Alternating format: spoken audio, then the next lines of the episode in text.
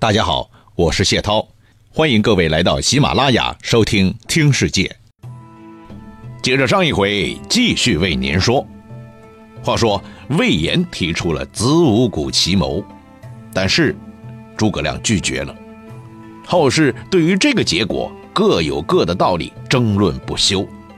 可是不管你怎么争，历史啊不能像玩游戏一样啊，game over 了再来一遍。啊，玩不下去了，从头再来。所以，老实说，我们后世人真的是无法揣摩当时人的心态的。但是有一点是明确的，诸葛亮这个人是个绝对求稳的人，他并不喜欢玩赌博。他知道，魏延的子午谷奇谋就是拿蜀汉的国运当赌注的。蜀汉经过襄樊战役、夷陵之战的惨败。现在是一点儿都输不起了，这一点作为三军统帅的诸葛亮头脑是相当清醒的，绝对不能再参与这种危险的游戏了，所以他的拒绝是很有理由的。想来，如果诸葛亮不是那么求稳的话，稍微放松一点，哎，之前的孟达事件不就可以取得圆满成功了吗？好了，这些已经翻篇了，咱不讨论了。反正诸葛亮是已经稳稳妥妥的上路了，在他看来，只要魏国的政策不改变，主力还在东线对付孙权，哎，自己这边绝对有戏。你想啊，吴国现在家大业大的啊，本来就牛气哄哄的，又把荆州给挖了去，这样一来，嘿，不让他多分担一把，谁还能多分担呢？诸葛亮明白。自己手下的人马，如果拿来对付魏国的全部主力，人数不占优，素质也不占优啊！你想，魏国当时的主力部队是以骑兵为主的，毕竟是在中原打惯仗的嘛。中原地区一马平川，骑上马儿去战斗，那不要太爽啊！而蜀汉呢，他招募的士兵都是适应蜀汉的地形的。蜀汉地形是什么呀？山多水多呀，这两种地貌偏偏就是马不能适应的，人腿却是稳妥的很。所以，蜀汉兵力大部分是步兵。简单来说，只要有蜀汉士兵的地方，那一定是无马的。对于这一点，那老司机都很明白的。用步兵对付骑兵。在真正的战场上，显然是吃亏的嘛。所以，蜀汉的主力部队拿来对付魏国的偏师是有把握的。那偏师都放在哪儿了呢？当然是西面啊，关中和陇右地区啊。所以，用自己的主力部队去拿下陇右地盘，把握还是相当大的。怎么样？诸葛亮这个策略是相当的高明吧？属建兴六年，也就是魏太和二年，公元二二八年正月，诸葛亮带兵约莫十万人，正式开始了他第一次北伐。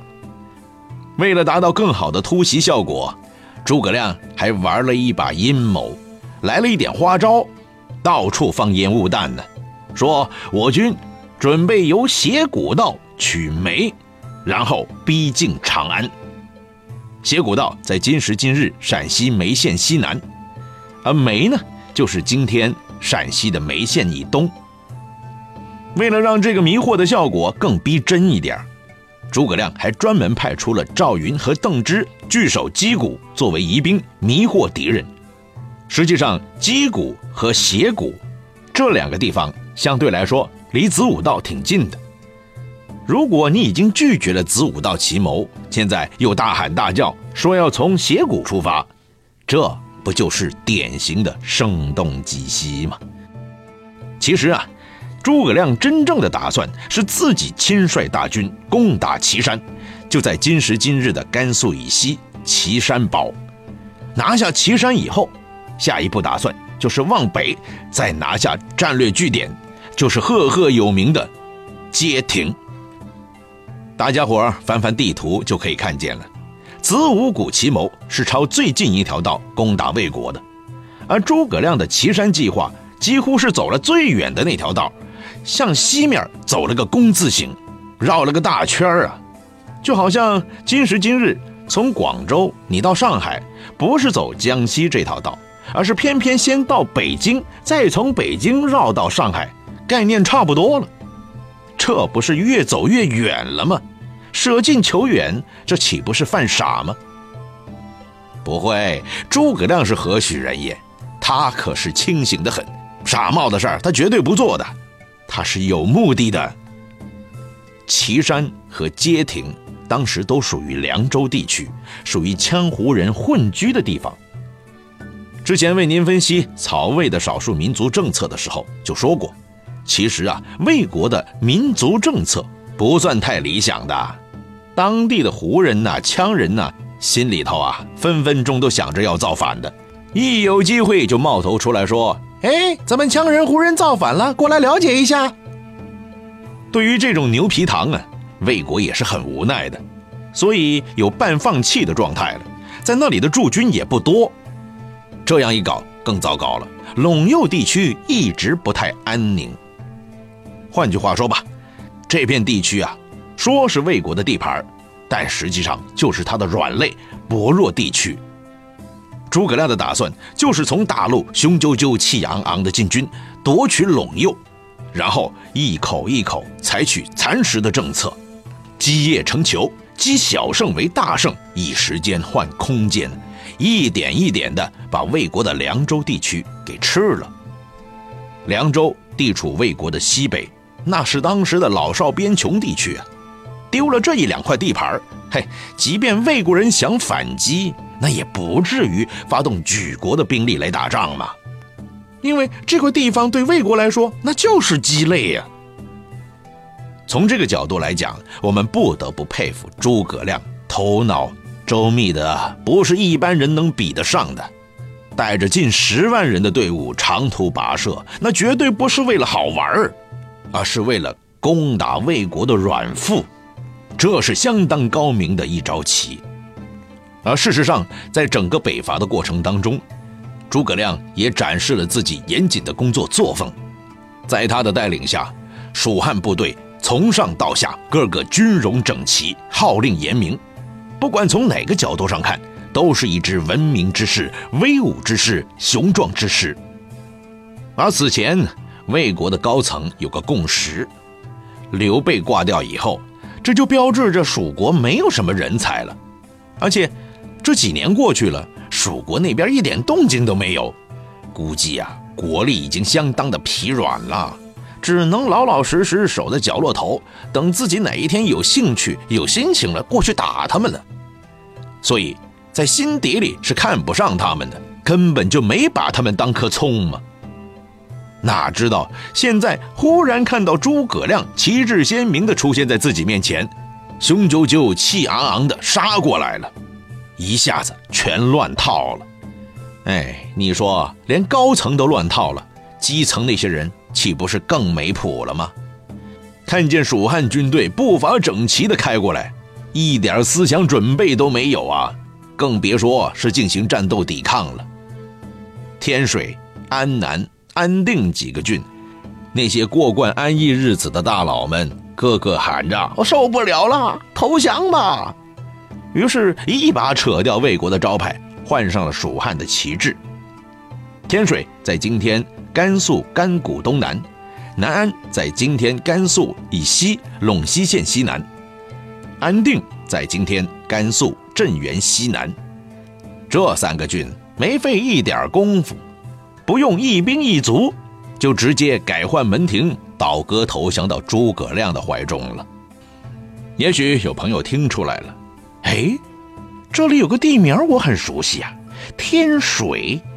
天水好像出了一个什么人物是吧？没错，就在征服天水的这个过程当中，诸葛亮得到了一个宝贝，这个宝贝名字叫姜维。好了，诸葛亮来了，又连续得到了三个郡的地盘关中其他地区的人一看，哇，形势这么严峻呐，于是也跟着害怕起来了，不知道下一步到底应该是跑呢，还是应该降呢？消息传回了魏国高层，那些个家伙知道以后，也是你看我，我看你，一脸的呆萌相啊！